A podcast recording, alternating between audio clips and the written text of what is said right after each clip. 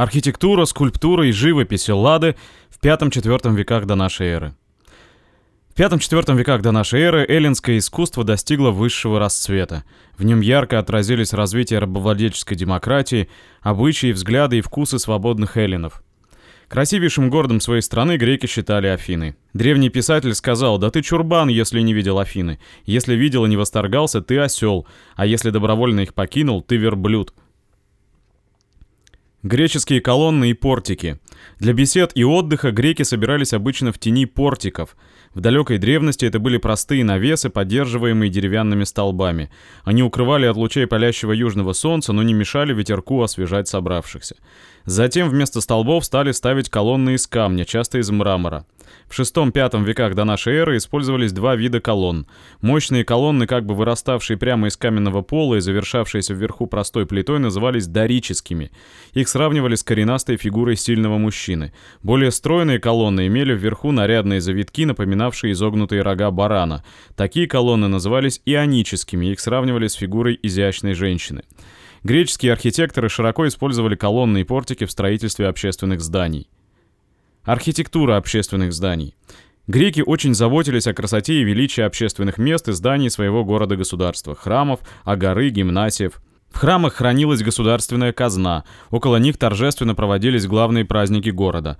Поэтому в строительстве храмов с наибольшей полнотой проявились основные черты эллинской архитектуры – Храм, жилище бога, был в плане прямоугольным, со всех сторон его окружали портики. Крыша была двускатной, на узких сторонах храма она вместе с карнизом образовывала треугольник, фронтон. Чтобы выделить храм из остальных зданий, его строили на высоком фундаменте. Снаружи и внутри он был украшен скульптурами.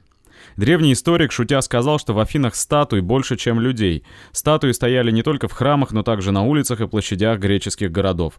Скульпторы вырезали их из дерева, высекали из мрамора, отливали из бронзы.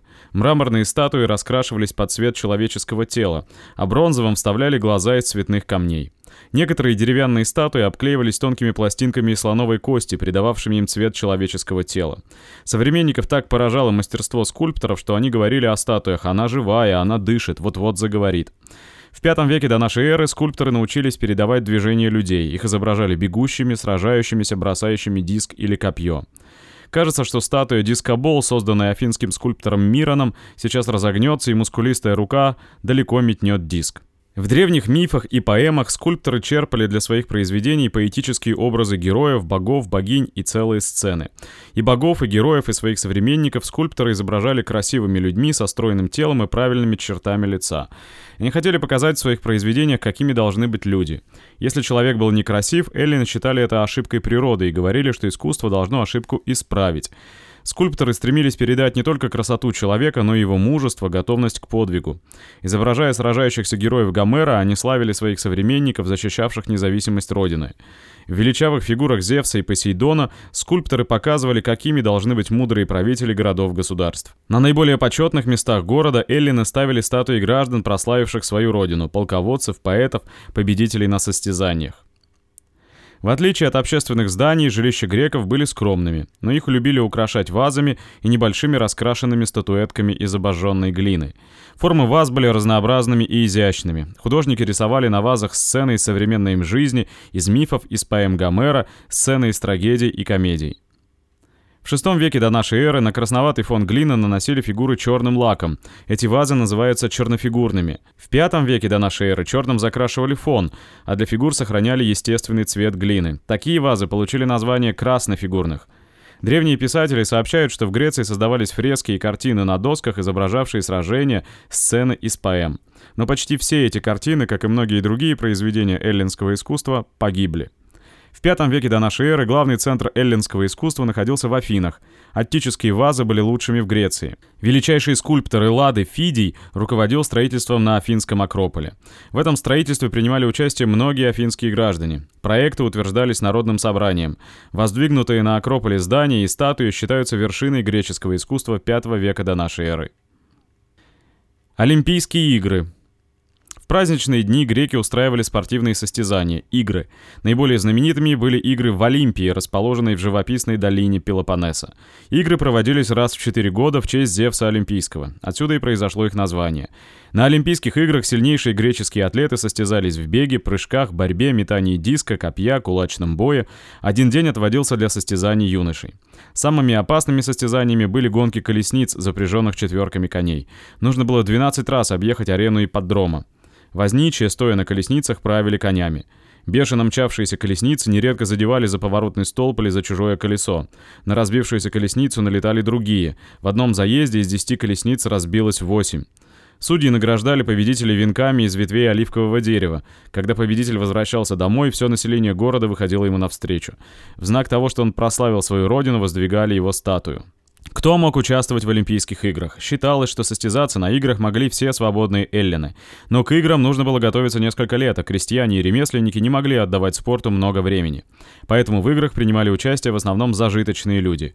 Купить беговых лошадей могли только богатейшие греки. Однажды очень богатый афинянин послал на состязание семь четверок, которые заняли первое, второе и четвертое места. Победителем на конных состязаниях считался владелец лошадей, а не возничий, рисковавший своей жизнью и проявивший большое мастерство в управлении управлении конями. Женщинам доступ на Олимпийские игры был запрещен под страхом смертной казни. Для греков Олимпия была священным местом. В центре ее находился величественный храм, в котором стояла огромная статуя Зевса, созданная Фидием. Статуя была выполнена в той же технике, что и статуя Афины в Парфеноне. Как она выглядела, мы знаем по монетам, на которых было вычеканено ее изображение. Вокруг храма Зевса располагались другие здания и статуи богов, героев и победителей на играх. Во время Олимпийских игр прекращались войны в Греции.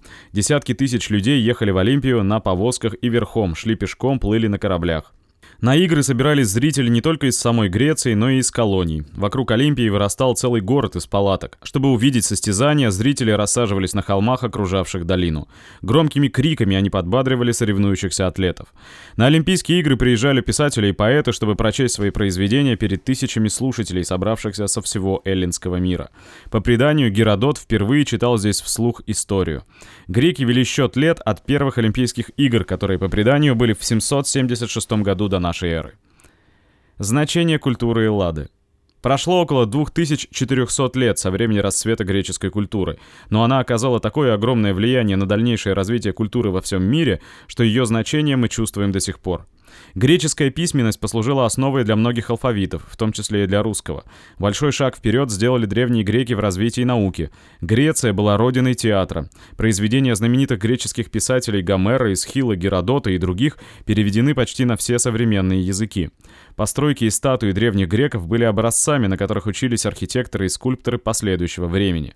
Много греческих слов вошло в современные языки, например, школа, арифметика, театр, хор, трагедия, комедия, история, сцена.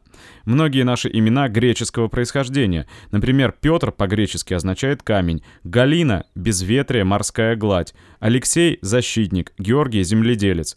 Каждые четыре года проводятся Олимпийские игры. Во время игр горит огромный факел. Огонь для него зажигают в Олимпии от солнечных лучей и доставляют к месту состязания через тысячи километров.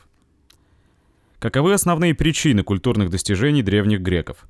Многие свободные греки могли учиться, заниматься науками и искусством, участвовать в общественной жизни, потому что на многочисленных рабов был возложен наиболее тяжелый труд.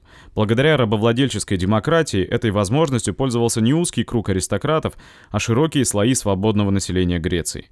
Афины стали культурным центром Эллады, потому что в них рабовладельческая демократия установилась раньше и достигла более полного развития, чем в других греческих городах. Именно здесь наибольшее число людей принимало участие в создании культуры. Эллинский мир был раздроблен на множество городов-государств, но где бы ни были расположены греческие города, они поддерживали культурные связи друг с другом. Рассеянные по многим странам, древние греки создавали общую эллинскую культуру, вобравшую в себя немало достижений культуры соседних народов.